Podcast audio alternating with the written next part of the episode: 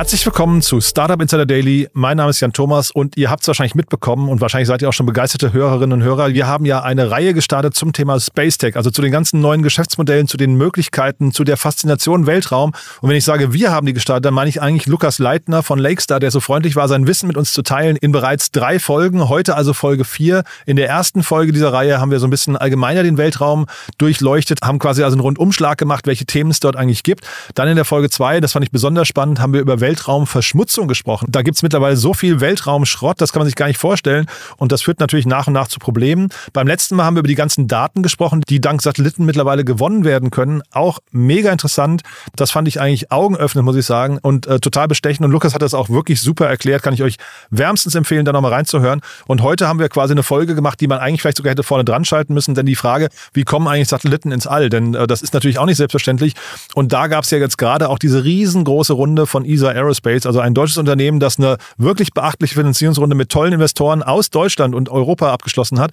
Und über dieses ganze Segment haben wir heute gesprochen und haben auch mal versucht, den Standort Deutschland oder Europa versus äh, USA und auch ein bisschen China, Russland und sowas zu diskutieren und auch ein bisschen über die Financials zu sprechen, denn da gab es ja gerade auch eine ja sehr medienwirksame Pleite von Virgin Orbit und so weiter und so fort. Also viele, viele Themen, die wir heute besprochen haben. Deswegen freut euch jetzt auf ein richtig cooles Gespräch. Hier kommt, wie gesagt, der Captain Kirk der deutschen VC-Szene, Lukas Leitner von Lakestar.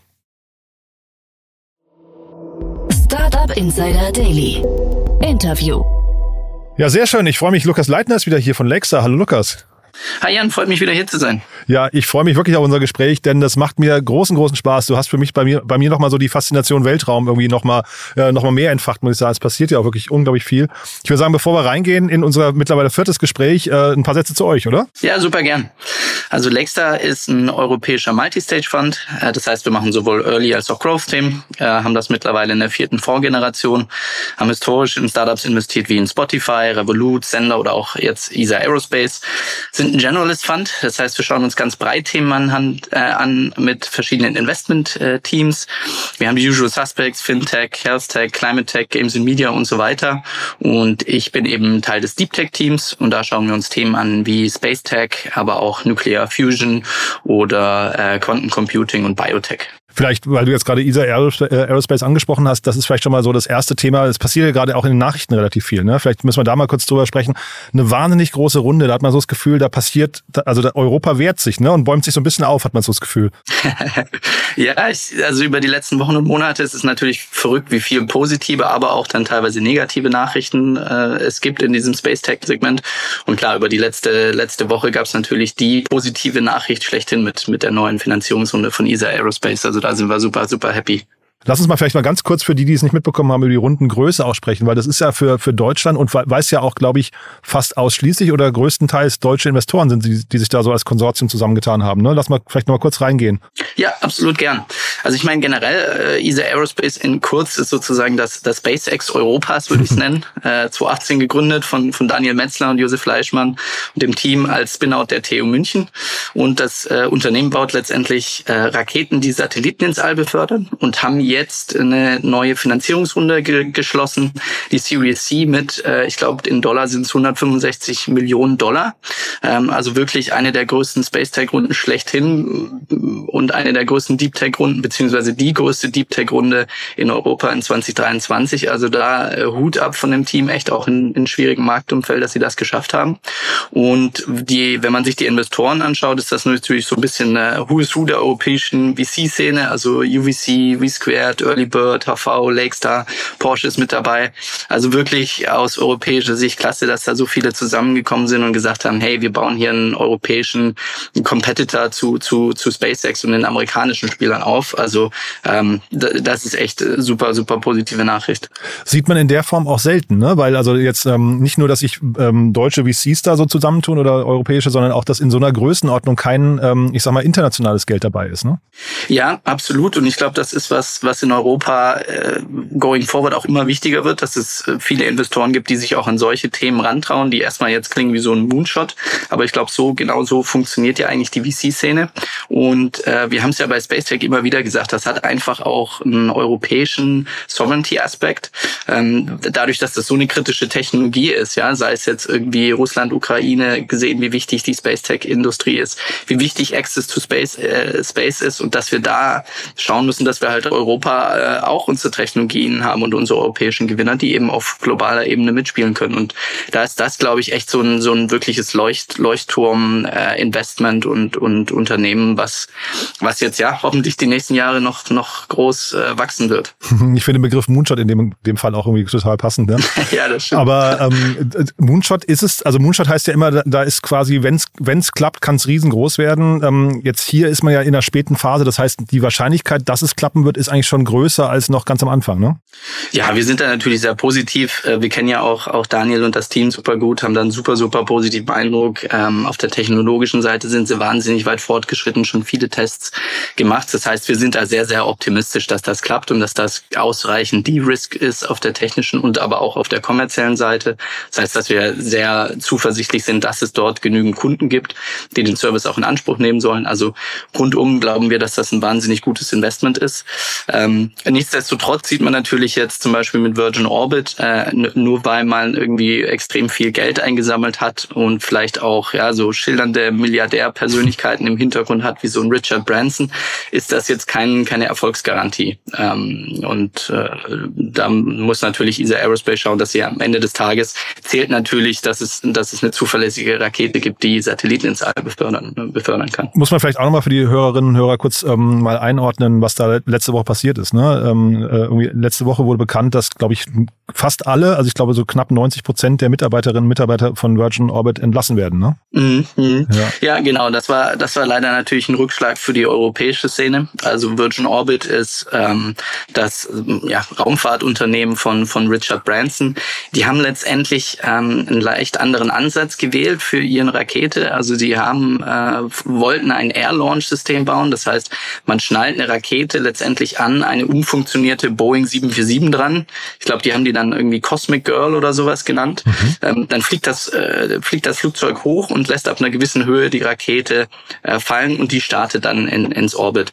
Und ähm, die waren relativ weit, haben relativ viele hunderte Millionen schon eingesammelt und haben jetzt äh, letzte Woche die, die Bankruptcy äh, verkündet ich, ich meine, ich stecke jetzt nicht genau drin in den Zahlen, aber am Ende des Tages äh, war es dann schon, was ich gelesen habe und gehört habe, schon auch eine Kostenfrage. Also zum, was ich jetzt äh, aus den Informationen, die mir jetzt immer zur Verfügung standen, gesehen habe, ist, dass sie tatsächlich einen Burn von circa 20 Millionen äh, im, im Monat Monat hatten. Wow. Ähm, das heißt also, selbst wenn du irgendwie 200 Millionen einsammelst, ja, dann kommst du gerade mal zehn Monate weit. Und das äh, war dann letztendlich, glaube ich, so, dass das einfach kein nachhaltiges äh, Geschäftsmodell war. Äh, und da natürlich der Fokus äh, für auch für viele andere Unternehmen auf, auf ja, letztendlich Kosten dann trotzdem äh, trotzdem gelegt werden muss, auch wenn man jetzt vielleicht 160 oder 65 Millionen eingesammelt hat. Das heißt, ich höre zwischen den Zeilen raus, der Burn von ESA Aerospace ist unter 20 Millionen im Monat. Ja, ja das, ja, ja, ja. Müssen wir nicht vertiefen, ne? aber vielleicht nochmal, weil du sagst Burn und Kosten. Ähm, ganz spannend in dem Kontext, du hattest mir auch noch ein, ähm, eine News rübergeschickt, äh, Relatively Space heißen die, ne? Die, die versuchen einen ganz anderen Ansatz zu finden, äh, scheinbar um Kosten zu sparen, ne? Mhm, genau, und ich glaube, so, ein, so einen ähnlichen Ansatz wählt auch dieser Aerospace in Teilen. Ah, also ja. Relativity ist auch ein Startup aus den USA und die wollen letztendlich so viel wie möglich an der Rakete im 3D-Druck ähm, äh, bauen. Mhm. Ja, und der, der Vorteil dadurch ist natürlich, dass du einerseits viel schneller bist ähm, im, im Drucken und auf der anderen Seite dann auch eine ein Kostenreduktion hast. Und äh, da gab es jetzt in, in der letzten Woche so einen Testlaunch äh, der ersten 3D-gedruckten Rakete von Relativity. Die hat es leider nicht in nicht ganz in Orbit geschafft, aber letztendlich war das der erste Testflight und das Unternehmen verbucht das auch als Success, einfach weil so viele Daten dadurch gesammelt wurden. Ähm, und äh, da geht auf jeden Fall, glaube ich, die Reise äh, hin der ganzen Industrie, was jetzt den 3D-Druck angeht und Advanced Manufacturing Technologies, um Speed to Market und dann die Kosten äh, weiter zu drucken. Mhm. Und Teile davon macht auch tatsächlich ESA Aerospace. Also es gibt äh, gewisse, gewisse Komponenten, die dann auch im 3D-Drucker gedruckt werden. Und dann äh, ja, hat man da äh, Druckzeiten von irgendwie ein, zwei Tagen versus wenn man es über die traditionelle Supply Chain macht, wo du dann mehrere Monate oder vielleicht sogar Jahre auf deine Teile warten musst. Und das ist natürlich ein riesen, riesen competitive äh, Vorteil. Man merkt es vielleicht an den News, die wir gerade besprechen, schon, dass wir heute eigentlich, haben wir noch gar nicht gesagt, ne, dass wir den Schwerpunkt so auf das ganze Launch-Segment mal äh, legen wollen, weil wir haben jetzt in der Vergangenheit, wir haben jetzt in den Folgen, Folgen davor, wir haben einmal so einen Gesamtüberblick ähm, besprochen, dann haben wir gesprochen über das ganze Thema äh, Verschmutzung im Weltraum, wir haben über das Thema Daten gesprochen, aber ich meine, eigentlich das, was wir heute besprechen, ist eigentlich quasi die Basis dafür. Ne? Es muss ja irgendwie auch da hochkommen, erstmal alles. Ne? Genau, und wir haben es wir haben's immer wieder angesprochen, wie wichtig das eigentlich ja. ist jetzt über die letzten Jahre, dass da was sich bewegt hat auf dieser Launch-Seite. Und da macht es, glaube ich, Sinn, einmal reinzugucken, was ist denn passiert, welche Technologien gibt's denn, welche Startups gibt's denn und äh, auch mal irgendwie so schauen, wo stehen wir denn in, Europa versus unsere, unsere Freunde in den USA. Und wenn wir da vielleicht nochmal so kurz in der Geschichte zurückgehen, weil was ja ein bisschen verwundert, glaube ich, für jeden so wie mich, der, der nicht tief drin ist im Thema so wie du, ähm, dass jetzt wirklich in den letzten paar Jahren eigentlich das eine totale, also man fast so eine exponentielle, äh, so einen exponentiellen Verlauf genommen hat, ne? Weil eigentlich gibt's das Thema ja schon ewig lange. Der, ne? Also ich, ich, ich sage jetzt mal, ich will jetzt nicht den Verschwörungstheoretikern ähm, äh, hier Wasser auf die Mühlen kippen. Ich sage immer mal, der Mensch war schon mal auf dem Mond, ja. Und das ist aber dann, wenn, wenn er da war, schon relativ lange her, ne? Ja, das, das ist wirklich verrückt, dass der, dass wir eigentlich schon vor 50 Jahren äh, auf, auf dem Mond waren. Also äh, Yuri Gagarin, der erste Mensch im All 1961. Dann haben wir Niels Armstrong, der, der, fürste, der erste Mensch auf dem All ist 1969. Dann haben wir das Space Shuttle Programm, das 1980 losgeht. Also eigentlich so gefühlt waren wir doch relativ ähm, früh schon auf dem Mond und da relativ viel unterwegs. Und irgendwie gibt's dann so äh, nach dem Space Shuttle so, so eine gefühlte Eiszeit. Ähm, und das hat letztendlich Sicherheits- und auch Kostengründe. Also auf der einen Seite gab es ein paar gescheiterte Missionen, wie jetzt ähm, die Apollo 13 Mission. Äh, Gibt es tatsächlich auch einen, auch einen guten Film mit, mit Tom Hanks, jeder, der sich das angucken will. Und dann vielleicht ganz bekannt, was, was die meisten vielleicht kennen werden, ist ähm, die Space Shuttle ähm, ähm, Katastrophen leider. Ja. 1986 Challenger, die, die beim, die beim Start explodiert und 2003 dann Space Shuttle Columbia, die beim Wiedereintritt äh, explodiert und dann leider auch das, das ganze Team da tatsächlich äh, mit in den Tod reißt. Und da wird dann entschieden letztendlich auch, dass das Space Shuttle Programm A zu teuer ist und B dann auch aus, aus Kostengründen äh, eingestellt wird. Und der letzte Start war dann zum Beispiel 2011 und äh, erst eigentlich dann äh, ja über die letzten wirklich fünf bis zehn Jahre gibt es so ein Revival und das das müssen wir Elon Musk und und Space Tech äh, zuschreiben und äh, dem Konzept der Reusability, das er da dass er da eingeführt hat. Aber spannend dabei ist ja auch die NASA, ne, ist ja eigentlich eine ist eine Behörde eigentlich, ne? Also ist ja zumindest oder ist ein staatliches ähm, Unternehmen. Mhm. Ist ja eigentlich äh, man sieht das ja relativ selten, dass irgendwie Innovationen vom vom Staat vorangetrieben werden. Also zumindest in so einer Form, dass der Staat selbst Umsetzer hinterher ist eigentlich auch, ne? Ja, da sprichst du auf jeden Fall was Interessantes an und ich glaube, da sind wir auf europäischer Ebene auch leider hinterher. Also der große Switch, was in den USA passiert ist, ist letztendlich, dass die NASA gesagt hat, wir treten jetzt als Kunde auf und äh, wir treten jetzt nicht als die auf die ähm, die die Rakete selber bauen. Also es gibt natürlich immer noch ein Raketenprogramm bei der NASA und die entwickeln auch ganz viel in-house. Aber in dem Fall haben sie dann wirklich gesagt zu SpaceX, ähm, wir garantieren euch Millionen oder sogar Milliardenverträge solange ihr es schafft, eine verlässliche Rakete zu bauen. Und im Prinzip halten wir uns raus, wie die Rakete auszusehen hat, was für ein Approach ihr fahrt. Ähm, am Ende des Tages sind wir einfach nur Kunde eures Services und geben euch dafür Geld. Und dieses Geld hat natürlich auch dazu geführt, beziehungsweise diese Zusage von, von Millionen und Milliarden Verträgen, dass private Investoren gesagt haben, jawohl, da gibt's einen Markt, äh, da ist auch Geld ähm, da und das ist zugesichert, also commercially de-risk und deswegen sind wir positiv und, und, und, und investieren auch in dieses Unternehmen. Also die NASA war extrem wichtig, beziehungsweise die ganze US-Government war extrem wichtig, auch im, im Erfolg von SpaceX. Und da sind wir leider auf europäischer Ebene noch ein bisschen hinterher, ähm, wo wir dann meistens sagen, die, die ESA hat sehr viele Vorschriften, wie was zu entwickeln ist. Man muss viel dokumentieren. Ähm, das sind einfach extrem langsame Prozesse die, die uns am Ende des Tages dann auch nicht wettbewerbsfähig machen mit so, mit so einem SpaceX und der New Space-Industrie, äh, die, die in den USA im, im äh, ja, New Way of Working gefunden, gefunden hat. Vielleicht in dem Kontext nochmal kurz gefragt, du sagst jetzt die ganze Zeit USA, aber ich glaube China, ich weiß nicht, ob man Russland jetzt gerade irgendwie diskutieren möchte, aber China auf jeden Fall äh, äh spielt doch auch eine gewisse Rolle im Weltraum gerade, ne? Ja, also historisch gesehen ist Russland natürlich ähm, auch die Weltraumnation schlechthin. Ja, die, die Sputnik 1 und Sputnik 2, also die ersten äh, von Menschen gemachten Objekte, die in, den Orbit kommen, 1957 war das, glaube ich, war tatsächlich von Russland. Also Russland war ganz am Anfang auch vor, voraus äh, den USA. Dann holt die USA auf, weil sie sich ein bisschen gekränkt gefühlt haben mit Neil Armstrong und so weiter.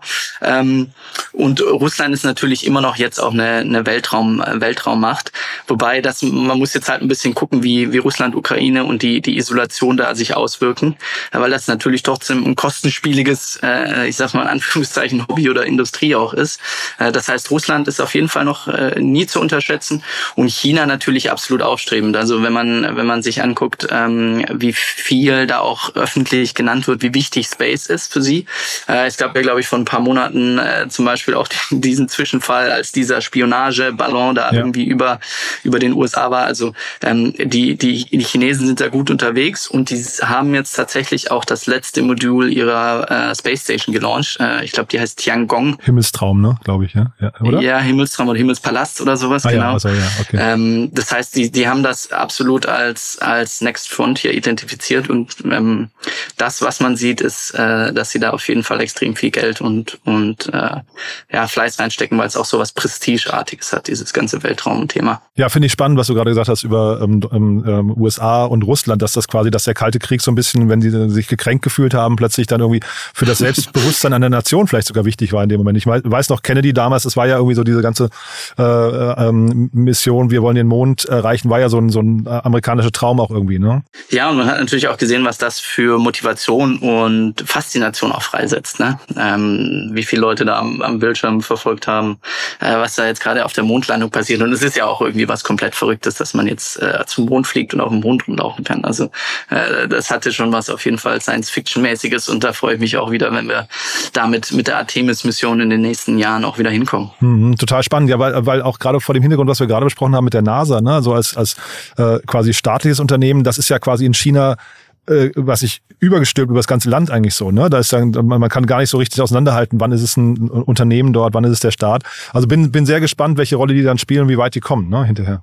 Ja, in äh, China ist alles ein bisschen, ein bisschen undurchsichtiger, aber sie, sie sind äh, dran an dem Thema, das kann man auf jeden Fall sagen. Und dieses ganze Thema Reusability, ähm, hast du ja gerade schon angeschnitten, das war dann hinterher quasi der, der Knackpunkt, warum das jetzt plötzlich wieder on vogue ist und überhaupt machbar klingt, ja, da äh, wieder quasi in, in Weltraum vorzudringen nach dieser langen Durststrecke jetzt in, weiß nicht, Anfang der oder Ende der, des letzten Jahrtausends, Anfang diesen Jahrtausends. Genau, also der erste Shift sozusagen ist, dass NASA gesagt hat, wir lassen jetzt private Unternehmen ähm, äh, Raketen entwickeln. Das heißt, dass es sozusagen eine Kommerzialisierung gibt. Und der zweite ganz, ganz wichtige Faktor ist dann eben, dass SpaceX gezeigt hat, hey, diese Reusability, ähm, zumindest der, der First Stage ist, ist, ist möglich. Und das hatte dann letztendlich zur Folge, dass die Launchkosten pro Kilogramm extrem gesunken sind. Mhm. Also beim Space Shuttle hat man so 50, 60.000 Dollar pro Kilogramm Kosten. Ähm, bei SpaceX Falcon 9 sind wir so ungefähr bei 5000 plus minus. Das heißt, da schon mal ein 10x Improvement. Und ab 2023, 2024 müssen wir mal gucken, wann Starship dann letztendlich wirklich online kommt. Ja, das ist sozusagen die Weiterentwicklung der Falcon 9 beziehungsweise ähm, der Falcon Heavy. Und da könnten wir dann äh, zu, zu Launchkosten von, von ein paar hundert Dollar pro Kilogramm kommen, was dann nochmal ein Improvement wäre von, von 10x. Also insgesamt irgendwo 100x Improvement der Launchkosten über die letzten 40, 50 Jahre. Und das ist natürlich Wahnsinn und ermöglicht ganz, ganz neue, ganz neue Businessmodelle. Ähm, und ist natürlich auch attraktiver aus, aus gesellschaftlicher, Sinn, äh, gesellschaftlicher Sicht. Also zum Beispiel die, die, die Apollo 11 Mission von Neil Armstrong äh, ist mit der Saturn V Rakete gestartet und der, nur der Launch alleine hat schon 180 Millionen Dollar gekostet. Ähm, und man kann ja wirklich sagen, also die Rakete launcht und letztendlich ja, wird, die, wird diese 180 Millionen US-Dollar dann wirklich im wahrsten Sinne des Wortes verbrannt. Ähm, und ja, Falcon 9 zeigt eben, dass man, dass man das deutlich reduzieren kann und dass man äh, die Rakete auch, beziehungsweise die First Stage wieder benutzen kann. Die sind, glaube ich, mittlerweile bei, bei 15 Mal Wiederbenutzung der, der First Stage. Ähm, und das hat natürlich eine absolute Verbesserung der Unit Economics zur Folge und ermöglicht ganz neue Businessmodelle. Diese, diese Stages, ähm, Upper Stage oder auch First Stage, hast du gerade gesagt und sowas, das sind quasi dann die, die einzelnen Höhen oder vielleicht, vielleicht kannst du mal äh, kurz erläutern, wie so eine Rakete dann auch aufgebaut ist? Ja, super gern. Also es gibt im Prinzip eigentlich den klassischen Aufbau von so einer Rakete mit zwei Stages. Also du hast den First Stage, Second Stage und dann hast du vielleicht noch äh, die, die beziehungsweise dann hast du noch die Payload oben drauf. Und die First Stage hat sozusagen das Ziel, die Rakete nur eine gewisse Höhe zu bringen. Nachdem die Höhe erreicht ist, gibt's dann so die Abspaltung zwischen First und Second Stage. Und die Second Stage hat dann nochmal ein paar Engines und die hat dann zum Ziel, ähm, die Payload zum, zum finalen Ziel zu bringen. Ähm, und im Fall von, von Space SpaceX ist zum Beispiel so, dass die Falcon 9, äh, ich glaube, neun Merlin Engines an der First Stage hat und dann die Second Stage ist dann ein bisschen kleiner und hat braucht nur noch eine Merlin Engines. Und äh, der Grund, warum das ist, ist eigentlich im Prinzip, dass du ähm, eine Gewichtsreduzierung hast, wenn du auf den letzten Metern, wenn du bist, wenn du die First Stage ähm, ab, abwirfst. Ähm, und die Engines sind ein bisschen anders designt, äh, dadurch, dass die im Vakuum, wenn du dann eine gewisse Höhe erreicht hast, ähm, ein bisschen anders designt werden, damit du, äh, damit du bessere Effizienzen hast hast.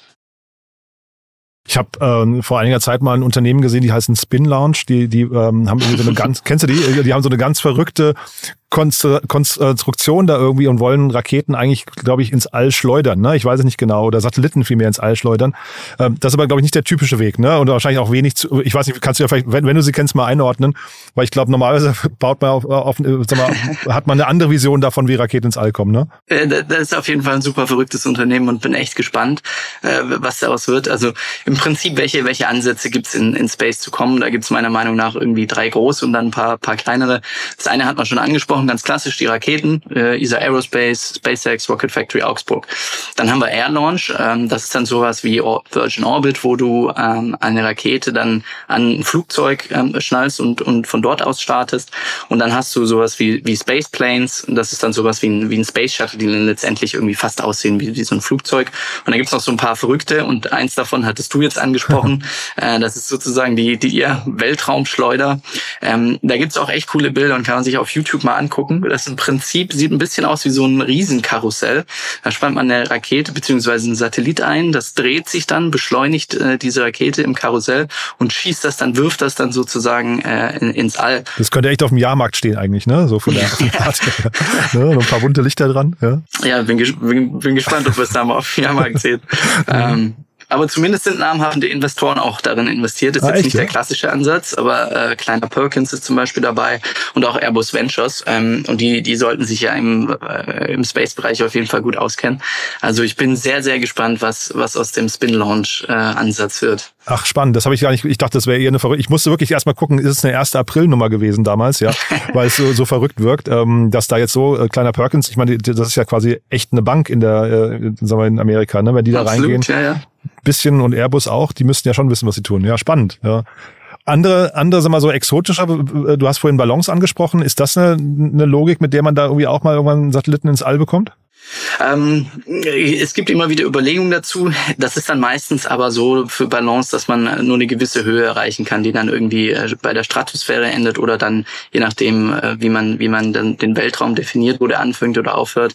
Ähm, aber dass das dann wirklich für für auch äh, den Geo, Geostationary Orbit, also wirklich dann irgendwie ein paar tausend Kilometer über die Erd, Erdoberfläche, da wird so ein Ballon höchstwahrscheinlich nicht funktionieren. Ähm, äh, dann gibt's noch solche Ansätze wie so ein Space Elevator, also ein Space-Aufzug, der immer wieder, okay. immer wieder genannt wird. Ähm, das sind dann wirklich die ganz verrückten Dinge. Und ich bisher habe jetzt noch, noch, kein, noch kein Unternehmen gesehen, das, äh, das da wirklich einen Fortschritt gezeigt hat. Ich wüsste ja gerne mal so einen Investoren-Pitch, wäre ich gerne mal dabei, wenn jemand reinkommt und sagt, ich möchte einen Space Elevator bauen, ja. Ähm. Ich, ich, ich, äh, ich glaube, das wird in Europa, in der europäischen Landschaft schwieriger. Also Wahnsinn. gibt bestimmt irgendwelche verrückte amerikanische Milliardäre, die das irgendwie auch noch finanzieren. Ja, wobei Branson zeigt ja jetzt gerade dass selbst die Milliardäre dahinter ja auch nicht dafür äh, kein Erfolgsgarant sind, ne, hinterher. Ja. Äh, und sag mal, du hast eben, du hast eben diese 100x angesprochen, das ist natürlich aus Investorensicht, also diese Kostenreduktion, ne, 100x, mhm. das ist natürlich mega krass, glaube ich, ne, weil man, also ich glaube, genau das möchte man ja hören. Ähm, bedingt aber auch, dass die, äh, äh, sag mal, die Raketen hinterher wirklich ins All kommen, ne? Ist die Erfolgsquote dann auch äh, entsprechend hoch oder äh, hat man auf der, hat man quasi Kosten gespart, aber zeitgleich äh, kommt nur jede Hundertste ins All? ja, also ich glaube, da muss man natürlich unterscheiden zwischen Mature-Unternehmen wie so, wie so ein SpaceX und, und aber auch den, den jungen Unternehmen, ähm, von denen man jetzt vielleicht auch aktuell viel in der Presse hört, wie so ein Relativity oder, oder auch Orbex in, in den UK, die, oder Virgin Orbit, die beide leider äh, einen gefällten, gefällten Start hatten. Ähm, also ich glaube, man muss sagen, diese ersten Testflüge, die diese jungen Unternehmen jetzt let's launch und die es auch in die Presse schaffen, natürlich ähm, das muss man wirklich noch als Teil der Testphase äh, sehen. Also wirklich, dass das ähm, fast schon angelegt daraus ist, dass die Erwartungshaltung eigentlich ist, dass dieser erste Testflug auch gar nicht funktioniert, ähm, weil man den einfach nutzt, um wichtige Daten zu sammeln, die man auf der Erde einfach nicht nicht testen kann. Ähm, insofern muss dieser Business Case und auch diese Funding sozusagen angelegt werden mit der Hypothese, dass vielleicht die die erste Rakete es einfach nicht schafft, aber die muss es auch gar nicht, weil die ist wirklich nur zum Datensammeln da, zum wichtige Datensammeln sammeln und äh, dass man dann eigentlich schauen muss, dass die nächsten äh, Launches eben erfolgreich werden. Und ich meine, wenn man sich die Geschichte von SpaceX anguckt, ja, da, da, da lief es ja genauso. Ich glaube, die ersten drei ähm, haben, haben nicht geklappt ähm, und dann äh, ja, ging es wirklich danach los, weil man eben diese ganz wichtigen Daten äh, gesammelt hat. Hm. Wobei ich, also ich kann mir vorstellen, wenn die äh, Gründer von ESA Aerospace irgendwann durchklingen und sagen, die zweite ist jetzt auch nicht erfolgreich gestartet, dann, also dann wird man nicht sagen können, bei SpaceX waren es ja drei, ne? Ich meine, es wird von, von PR-Sicht natürlich immer schwieriger, äh, je, je mehr Raketen irgendwie es nicht schaffen. Aber ist aber nur PR, meinst du? Ich hätte jetzt gesagt, auch finanziell wird es halt hinterher irgendwann schwierig. Nee, nee, nee, absolut, absolut. Ich meine, sowas ist natürlich immer super teuer. Äh, also auf der einen Seite muss man gucken, dass die Rakete zum Launchpad kommt. Auf der anderen Seite braucht man eine Launchgenehmigung, das kostet auch wieder. Dann hast du die Rakete selber, die du bauen musst. Also da geht natürlich schon, schon einiges an Geld flöten. Ähm, äh, aber wie gesagt, dann muss man das in den Business Case so einbauen, dass vielleicht ein bisschen Buffer auch da ist, damit auch mal was schiefgehen kann, in Anführungszeichen schiefgehen, weil wirklich die ersten zwei sind irgendwie so als, als Test, Testflug Daten sammeln. Aber dann muss es natürlich klappen. Also ganz, ganz ohne geht's natürlich nicht. Ja. Und dieses vielleicht nochmal zur Einordnung, Orbit, äh, Weltraum, wann, wann ist da eigentlich, also wenn, wenn man sagt, es klappt nicht, heißt ja jetzt nicht zwangsläufig, ähm, die Rakete ist explodiert, sondern es kann ja auch sagen, sie ist nicht hoch genug geflogen. Wann ist das äh, erfolgreich? Ja, das war zum Beispiel bei, bei Relativity jetzt der Fall, dass sie den Orbit nicht erreicht hat. Und Orbit in dem Sinne ist, ist relativ witzig definiert. Also es gibt ähm, äh, also als Orbit sozusagen der Übergang von Erdatmosphäre zu Weltraum. Und da ist man sich international auch nicht ganz einig, wo, wo denn die Grenze da eigentlich liegt. Also wir haben zum Beispiel USA, NASA, die definiert das mit 50 Meilen. Das sind so ungefähr 80 Kilometer. Darüber fängt dann der Weltraum an. Ähm, in Europa haben wir die FAI, die ähm, das Ganze mit der Karman-Linie äh, definiert und die ist 100 Kilometer hoch und darüber fängt dann der Orbit an. Äh, und, und dieser Unterschied führte dann tatsächlich auch in, in 2021 war es, glaube ich, zu einem ganz äh, ganz witzigen Zwischenfall, als als es diese Space Race gab zwischen ähm, Richard Branson und Jeff Bezos, die beide den ersten Space Tourism Flight ähm, schaffen wollten und der Richard Branson hat es dann geschafft, eine Woche vor ähm, vor Jeff Bezos zu launchen, ähm, allerdings nur auf eine Höhe von 86 80 Kilometer. Das heißt, in USA-Definition war er sozusagen der Erste, der es geschafft hat, in, in den Orbit zu kommen als, als Space Tourism Provider. Ähm, äh, aus aus sagen wir, europäischer oder gängiger Sicht mit der Kammernlinie von 100 Kilometer hat er es nicht geschafft. Deswegen ist es, äh, ist es letztendlich Jeff Bezos dann. du, dann lass uns doch vielleicht nochmal kurz, ähm, ist ja wirklich äh, spannend, weil ich, äh, für mich ist ich habe überhaupt kein Gefühl dafür, wie schnell jetzt diese ganzen Entwicklungen gehen. Ne? Wir haben jetzt SpaceX, die da irgendwie so vorgeprescht sind, jetzt kommt ESA Aerospace. Haben die noch eine Chance, ähm, eigentlich dann irgendwie aufzuholen oder ist dann generell Europa lange, lange hinterher? Also muss man davon ausgehen, dieses Gap von 15, 20 Jahren, dieses Entwicklungsgap, das wird bleiben? Ja, da, da lohnt es sich, glaube ich, auf jeden Fall mal einen Doppelklick irgendwie auf das Businessmodell zu machen. ähm, also auf der einen Seite haben die natürlich jetzt irgendwie auch outside in relativ ähnliches Businessmodell. Ja, beide bauen Raketen und beide bringen irgendwelche Objekte ins in, ins All. Ähm, ich glaube, die großen Unterschiede äh, sind auf der einen Seite natürlich, dass jetzt so ein äh, SpaceX, was die Raketengröße angeht, erstmal äh, andere äh, andere Payloads hat. Also du, grundsätzlich, wie man den Launcher Market segmentieren kann, ist, dass man so ein bisschen guckt, wie groß sind die denn die Raketen und wie viel Payload Capacity haben die? Also letztendlich, wie viel Kilogramm können die denn ins, ins All befördern? Und die klassische Segmentierung, die man da normalerweise hat, ist, dass es die Micro-Launcher gibt. Die haben dann irgendwie so eine Payload Capacity von 200 bis 500 Kilogramm. Dann haben wir die Small Launcher, die so ein, zwei Tonnen ähm, launchen können. Das ist jetzt sowas wie ein ESA Aerospace. Dann haben wir die Medium Launcher, die dann eher so 10, 20 Tonnen haben. Äh, das ist zum Beispiel die Falcon 9. Dann gibt's noch die, die Heavy Launcher und Super Heavy Launcher und die haben dann 50 Tonnen bis 100 Tonnen plus. Ähm, so ein Starship zum Beispiel, je nachdem, wie es dann, wie es dann online kommt, wird so 100 Tonnen Payload Capacity haben. Ähm, das heißt, SpaceX spielt einfach auf dieser äh, ja, Marktsegmentierung ein bisschen weiter oben, also von Medium Launcher äh, aufwärts und hat einfach höhere Payload Capacity. Ähm, das hat natürlich irgendwie welche Kostenvorteile, dass ich ähm, mehr Fixkosten auf äh, die, die, die Payload verteilen kann. Auf der anderen Seite hat das aber den Nachteil, dass man SpaceX sozusagen als, äh, ja, als Bus oder als, als Containerschiff betrachten kann. Ähm, du hast natürlich dann auf so einem SpaceX-Launch extrem viele Kunden und extrem viel Payloads, extrem viele verschiedene Satelliten und die wollen vielleicht alle zu einem unterschiedlichen Orbit, also eine unterschiedliche Höhe, eine unterschiedliche Neigung. Ähm, und SpaceX kann natürlich jetzt nicht alle einmal abfliegen, sondern fliegt in einen dedizierten Orbit und lässt dann alle, alle Payloads auf dem gleichen Orbit mehr oder weniger raus, äh, vereinfacht gesagt. Und äh, da kann man jetzt natürlich mit so Small Launchern, die sagen, ähm, liebe Satellite Provider, ihr seid nur einer von vielen bei SpaceX, bei mir seid ihr der, äh, der, ja, der, der Prime Customer und könnt dann auch entscheiden, A, wann wollt ihr fliegen und B, zu welchen Orbits wollt ihr denn, weil dann fliegen wir dediziert zu euren Orbits. Mhm. Ähm, das heißt einfach von, von vom Target Market ist ESA Aerospace dann ein bisschen mehr auf dieser, ja, äh, wie soll man es auf dieser Customization der, der, der Launch, des Launch Services ausgerichtet. Das kann vielleicht ein bisschen mehr kosten. Dafür hast du dann aber halt äh, deinen, deinen Launch Schedule und deinen dedizierten Orbit, ähm, und, und hast da die Vorteile. Also das sind zwei wichtige Punkte. Und ich glaube, der dritte wichtige Punkt bei, bei ESA Aerospace ist, dass das ein europäisches, ähm, europäisches Unternehmen ist und auch einen europäischen Fokus erstmal hat mit National Security Aspekt. Also wenn ich jetzt zum Beispiel als als äh, als europäische Regierung heimlich äh, heimlich still und leise in Spiona äh, Spionage Satellit launchen will mit mit SpaceX in den USA wird das schwierig, ähm, aber mit einem europäischen Spieler äh, äh, hast du da einfach den Vorteil, dass du auch mal solche Missionen durchführen kannst. Und ähm, deshalb glauben wir, dass es wahnsinnig wichtig ist, auch aus äh, politisch gewollten europäischen Spieler aufzubauen und dass es hier einen Markt gibt und dass ESA Aerospace hier auch ähm, wirklich groß werden kann und sozusagen äh, ja, der Markt nicht nur, nur äh, von SpaceX bedient wird. Also falls wir hier Hörerinnen und Hörer haben, die beim BND arbeiten, ähm, man ist auf jeden Fall gesprächsbereit bei ESA Aerospace. Ja. ähm, du, aber sag mal, jetzt geht ihr davon aus, dass, ähm, oder äh, hoffentlich, ne, wir alle vielleicht auch, dass jetzt sehr, sehr viele Raketen da äh, ins All geschossen werden. Äh, zeitgleich ähm, in, in Deutschland, wir kennen das aus anderen Bereichen, wir haben eine sehr, sehr starke Umweltlobby. Ne? Also da muss dann nur mal irgendwie irgendeine eine seltene Käferart irgendwie äh, in der Nähe sein und dann dürfen da keine Windkrafträder gebaut. Also es äh, hat ja manchmal Auswüchse. Ne? Seht ihr hier die Gefahr auch? Weil das ist ja wir reden ja schon irgendwie über einen sehr, sehr massiven CO2-Ausstoß auch, ne?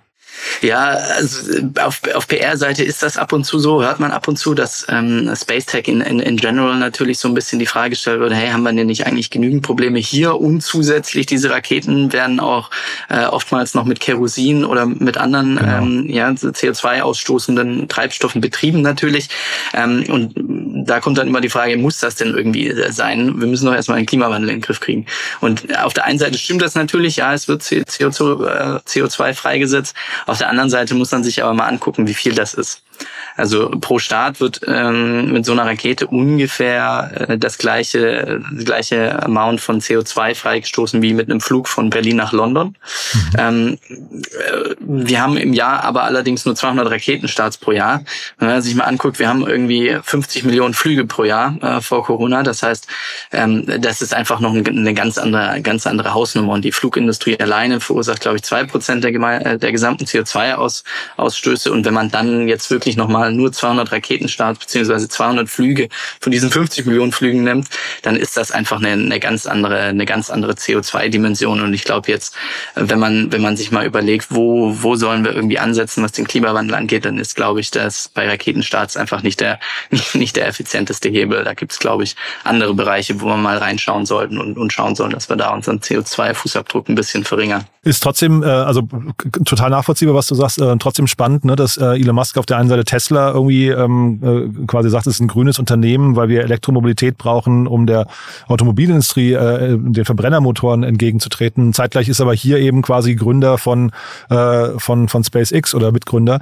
Ähm, Siehst du, dass das irgendwann mal auch ähm, äh, elektrisch betrieben werden könnte? Wahrscheinlich nicht, ne? Das ist hier wahrscheinlich eher sehr, sehr weit ferner Zukunftsmusik, ne? Ja, also so wie, so wie ich das jetzt weiß, ist, dass das tatsächlich Raketenstarts höchstwahrscheinlich nicht mit, mit Batterien jemals auch betrieben werden können. Ähm, also ich meine, wir sind ja, was die Batterietechnologie jetzt angeht, äh, sind wir erstmal äh, so weit, dass wir vielleicht hoffen, kleinere Flugzeuge irgendwann mal elektrisch betreiben zu können. Ganz perspektivisch vielleicht, vielleicht mal größere, aber dass wirklich Raketen dann batteriegetrieben oder elektrisch betrieben werden, das, ähm, das ist relativ, relativ unwahrscheinlich. Ähm, also da glaube ich, äh, müssen wir leider CO2-Emissionen in Kauf nehmen, wenn wir, wenn wir das weiter verfolgen wollen. Ähm, ich glaube aber, dass es sehr, sehr gute Gründe gibt. Äh, und da haben ein paar Mal, haben wir ja schon ein paar angesprochen, ähm, die einfach auch gesellschaftlichen Nutzen haben, dass wir, dass wir so eine Technologie haben und auch nutzen, ähm, dass die, die CO2-Emissionen, die geringen, die dort entstehen, auch, auch äh, ja, rechtfertigen. Und generell, wenn man sich jetzt mal die Standorte noch, wir haben ja vorhin ähm, sagen wir, Amerika, China und Europa verglichen. Wo, wo steht jetzt Europa insgesamt? Ist das jetzt quasi äh, ESA Aerospace, ist das so das Wachküssen jetzt hier quasi der ganzen Branche und ähm, wir müssen uns nach vorne raus keine Sorgen machen oder äh, muss da noch viel, viel mehr passieren? Also Wachküssen hoffe ich natürlich, dass das so ist. Ich glaube schon, dass dieser Aerospace ein Lighthouse-Unternehmen ist in Europa und ich glaube, es, es, es liegt, sollte allen daran liegen, dass, dass das Unternehmen auch wirklich erfolgreich äh, wird und bleibt.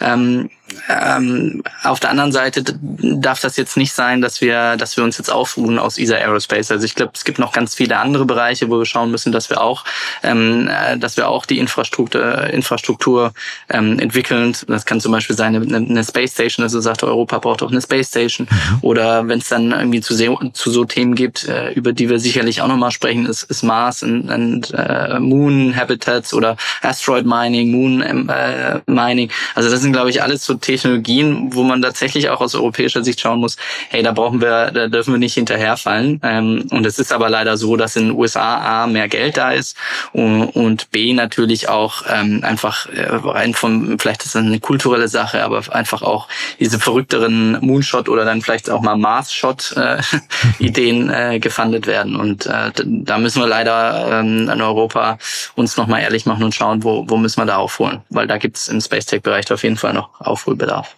Ich finde dieses Asteroiden-Mining und sowas, wenn du sowas erzählst oder auch Mars, ne, also es klingt dann immer schon so greifbar, aber das ist schon noch weit weg, ne? Äh, ja, wobei es mittlerweile echt viele Unternehmen gibt, die auch Technologien entwickeln, die dann letztendlich hier auf der Erde schon ähm, genutzt werden können, sei es dann im Mining-Bereich zum Beispiel oder auch im Refinery. Ähm, natürlich, wenn man jetzt mit ein paar US-Unternehmen spricht, ähm, zum Beispiel ähm, äh, Lunar Outpost, die die Rover entwickeln, die sind schon relativ äh, weit fortgeschritten auch und haben auch schon Verträge von von so einer NASA und so. Ähm, also das, sagen wir so, das ist jetzt keine 20 Jahre raus, das ist vielleicht irgendwo fünf bis zehn Jahre raus, wenn es tatsächlich gut läuft. Ähm, aber da lohnt es sich auf jeden Fall, glaube ich, nochmal eine, eine Folge drüber zu machen, weil das echt ein spannendes Thema ist. Hm.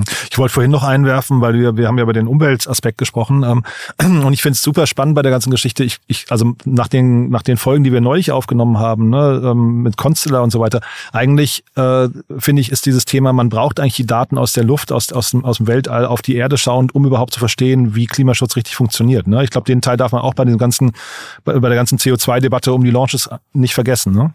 Genau, also ich bin da absolut bei dir, dass, glaube ich, ähm, äh, Cost-Benefit-Analyse, wenn man die irgendwie mal anstellen würde, ist, dass diese Daten und diese, diesen Nutzen, den wir aus, aus so, so Unternehmen wie ein Constellar, wie ein Aurora Tech, die Wildfires äh, aus, aus dem All erkennen können und da schnellere Einsatzmöglichkeiten bieten. Ähm, Constellar, die, die Wassermanagement machen, ähm, diese ganzen Wettersatelliten sind extrem wichtig, auch mal, auch mal zu sehen, wie verändert sich denn unser Klima, wie, wo verändert sich das, wie müssen wir da reagieren.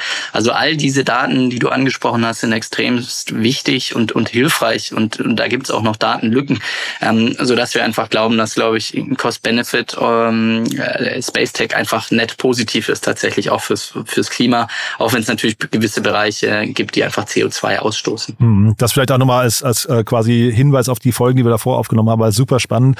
Die ganzen Daten, die es da eben gibt. Wenn du sagst Datenlücken, da haben wir, glaube ich, gar nicht drüber gesprochen. Was, was, was siehst du für Lücken gerade noch? Oder vielleicht dann mit auch, das ist ja vielleicht auch ein Gesprächsaufruf für, äh, um mit euch mal ins Gespräch zu kommen, wer noch äh, Daten liefern kann? Ja, absolut. Also ähm, äh, auf dieser Satellitenseite äh, kann man klar sagen, dass zum Beispiel wir extrem schlechte Wetterdaten eigentlich noch haben im Vergleich. Also ich meine, man kennt's, man guckt auf iPhone, äh, auf das iPhone-Wetter und sieht irgendwie morgen strahlender Sonnenschein, dann gehe ich morgen aus der Tür und es irgendwie regnet. Also gefühlt ist es da irgendwie immer noch nicht so weit, dass man sagt, man hat eigentlich genaue Wetterdaten. Und diese Wetterdaten sind natürlich auch extrem wichtig dann für, für Klimamodelle, wie, wie schnell schmelzen Gletscher ab.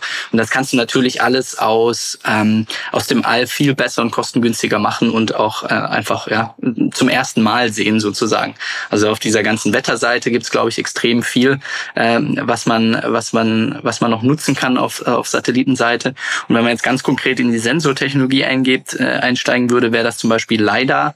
Ähm, man kennt das vielleicht aus, aus Auto, aus, äh, aus dieser Tesla-Diskussion, mhm. ob jetzt LiDAR genutzt werden muss als Sensor, um autonomes Fahren ähm, äh, zu ermöglichen. Und so ein LiDAR-Sensor kann ich tatsächlich auch auf einen Satelliten bauen, der mir dann zum Beispiel für die Atmosphäre sagen kann, wie viel CO2 ähm, stößt denn jetzt zum Beispiel eine gewisse äh, Factory aus. Also das kann ich alles aus dem, aus dem Alt sehen und kann natürlich dann auch dann identifizieren, hey, wer ist denn eigentlich jetzt gerade der Verschmutzer, wer verhält, wer hält sich ähm, international nicht an, nicht an, nicht an Abkommen, ähm, oder jetzt auch das Supply Chain Gesetz, wo Unternehmen überwachen müssen, wie viel CO2 wird denn auch in meiner Supply Chain ausgestoßen. Und das sind dann alles so ähm, Datenlücken, die man wunderbar mit Satelliten äh, global und, und effizient schließen könnte. Und aber trotzdem im Launch-Segment, ähm, da ist Europa eigentlich schon gut bedient. Ne? Das, oder, also da gibt es relativ viele Startups gerade. Es gibt sogar, äh, ich weiß, äh, Ariane Space heißen sie ein Corporate sogar noch. Ne? Also das heißt, da, da muss jetzt keiner mehr bei euch anklopfen und sagen, ich habe noch, ich, ich baue das nächste ESA Aerospace auf, oder? Da, das wird auf jeden Fall schwierig. Also ich glaube, wie du sagst, da sind wir in Europa erstmal ganz gut auf, aufgestellt. Also wir haben da ungefähr so, so zehn Startups in Europa insgesamt. In Deutschland haben wir die großen drei. Das ist einmal Rocket Factory Augsburg. Ähm, die sind hauptsächlich von, von OHB gefundet, beziehungsweise auch OHB ähm, owned. Das ist ein, ein, Corporate, das ähm, ja, gestandenes Weltraumunternehmen ist und eben gesagt hat, wir wollen auch Launch Capabilities aufbauen. Aha, dann haben wir High Impulse und eben dann äh, ESA Aerospace so als, als fortgeschrittensten Player in, in Deutschland. Und wie du sagst, auf europäischer Ebene haben wir Ariane Space. Ähm, das ist, das ist, ähm, glaube ich, auch ein, ein Joint Venture mit, mit, mit Airbus. Ähm, die, die zwei Raketen bauen, das ist Ariane 6, die sind relativ groß, also da sind wir auch in so einem Medio-Launcher-Bereich. Die ist aber noch nicht online, das ist einfach noch so ein bisschen corporate-seitig, das verzögert sich leider immer wieder. Ähm, äh, müssen, also so ein extrem bürokratisches Unternehmen auch. Äh, das heißt, historisch gesehen ist Ariane Space der Player in Europa.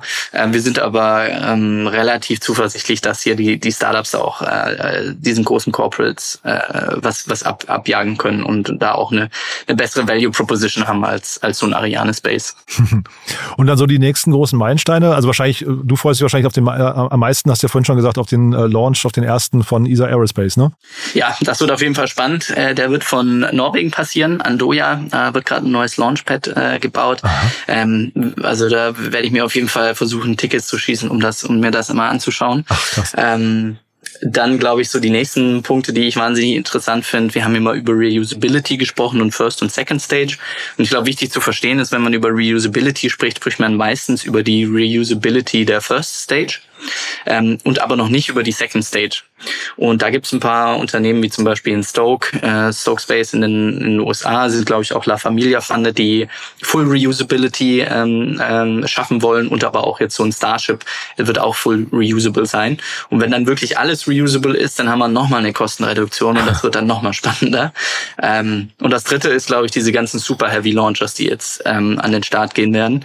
Äh, Starship, das wird auf jeden Fall ein Riesen-Event, 100 Tonnen Payload Capacity. Das Ding ist irgendwie 100, 110, 120 Meter äh, äh, hoch, also länger als ein Fußballfeld. Ähm, und da ist jetzt äh, erster Testlaunch 30.04. mal angesetzt. Mal schauen, ob es der dann wird. Aber ähm, die, die Dinger kommen jetzt langsam online und äh, bin echt mal gespannt, wenn man so eine 120 äh, Meter Rakete, die full reusable ist, mal fliegen sieht. Also ich glaube, das wird extrem spannend und die werden dann letztendlich auch für die ganzen Mars Mondmissionen und so weiter extrem, extrem interessant. Also das ist ein Riesenschritt. Wahnsinn. Ich habe dir ja schon mal gesagt, Lukas, dein Job, äh, ich beneide dich da wirklich drum. Das ist ähm, äh, fantastische Insights. Du bist ja auch im AI-Bereich ähm, unterwegs. Ne? Gibt es da denn eigentlich, ähm, äh, also spielt AI in den ganzen Segmenten auch eine Rolle oder ist das eine Sache, die dann erst kommt, wenn man die Daten hinterher hat? Nee, die äh, spielen auf jeden Fall auch eine wichtige Rolle. Ähm, auf der einen Seite sieht man natürlich bei Satelliten, dass sowas wie Edge Computing immer wichtiger wird. Mhm. Das heißt, dass ich letztendlich die, die Datenmengen, die ich in so einem Satellit erfasse, nicht hoch und runter beamen muss die ganze Zeit und dann erst auf der Erde verarbeiten kann, sondern letztendlich eigentlich direkt am, am Satelliten selber. Ähm, und das würde dann einfach die, äh, die Kapazität, die ich benötige, um diese ganzen Datenmengen nach unten ähm, äh, zu transferieren, also nach unten im Sinne von auf die Erde, ähm, reduzieren und verbessern. Äh, also Edge Computing ist ein Riesenthema.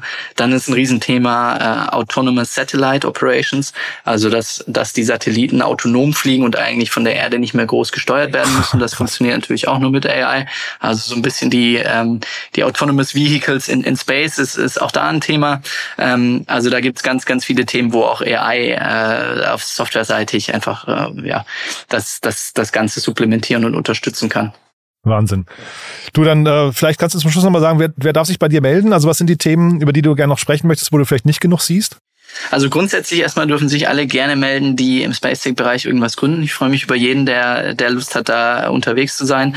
Das gleiche gilt natürlich für, für alle Deep Tech Bereiche, sei es jetzt Nuclear Fusion, Novel AI, Novel Energy, also alles gerne. Ähm, Im Space Tech Bereich selbst äh, bin ich mal gespannt, wann äh, wann es auf europäischer Ebene die erste LiDAR Constellation geben wird äh, oder vielleicht sogar ein Private Space Station äh, Startup. Ähm, würde mich freuen, dann vielleicht kriegen wir da ein europäisches Konsortium hin. Also. Du, wenn wir schon dabei sind, vielleicht, das klingt ja alles schon nach, nach Science Fiction, ne? Ähm, aber vielleicht dann nochmal, ich, ich weiß ja, über was wir in der nächsten Folge sprechen, müssen wir vielleicht auch noch einen kurzen Ausblick warten, so als äh, Wagen, als, als Teaser, ne, was wir da besprechen. Auch wieder verrückt. Ja, nächstes, nächstes Mal soll es darum gehen, ähm, in Space Manufacturing, Private Space Stations, wie können wir äh, Medikamente vielleicht im, im All besser herstellen, neue Krankheiten äh, äh, damit äh, auslöschen. Ähm, vielleicht äh, können wir auch unsere Halbleiterproduktion in, in, in Space verlagern. Also da gibt es wahnsinnig interessante Geschäftsmodelle und Ideen und die sind auch teilweise gar nicht so weit weg. Irre. Ich finde es bei sowas dann immer äh, spannend, also müsst, ich freue mich wirklich aufs nächste Gespräch, aber ich finde es dann immer spannend, ähm, ob das hinterher ein Ingenieurthema oder fast ein CFO-Thema wird, ne? Weil ich glaube, die Kosten da können echt explodieren, oder? Ja, also den Burn von 20 Millionen, das sollte jetzt nicht als, als Blueprint äh, nutzen, ja. Ja, total krass. Lukas, es hat echt großen Spaß gemacht. Ganz lieben Dank, dass du da warst. Haben wir was Wichtiges vergessen? Ich, äh, ich glaube nicht, äh, außer dass du gerne dich für ein Sommerpraktikum bei uns bewerben kannst. das mache ich wirklich. Das mache ich wirklich. Das klingt total verlockend, ja. Lukas, aber es war echt cool. Also ganz lieben Dank, dass du dein Wissen geteilt hast vor allem. Und dann freue ich mich einfach auf die Fortsetzung, wenn wir dann über die ganzen Themen sprechen, die du an. Also ich, wie gesagt, für mich klingt das alles nach Science Fiction, aber es ist dann doch greifbarer, als man denkt. Ja. Cool. Lieben Dank, ne? Bis dann, ja? Ciao, ciao. Startup Insider Daily der tägliche Nachrichtenpodcast der deutschen Startup-Szene. Ja, das war also Lukas Leitner von Lakestar und ich habe es ja gesagt, es war echt ein cooles Gespräch. Mir zumindest macht es einen riesengroßen Spaß, weil es ein Bereich ist, den ich so nicht auf dem Schirm hatte. Also diese vielen Entwicklungen, die dort passieren, dass die alle schon so real und so greifbar sind, das war mir alles nicht bewusst. Deswegen finde ich das eine unglaublich coole Reihe, die wir hier gestartet haben und freue mich auch auf die Fortsetzung schon. Hoffe, euch macht es genauso viel Spaß.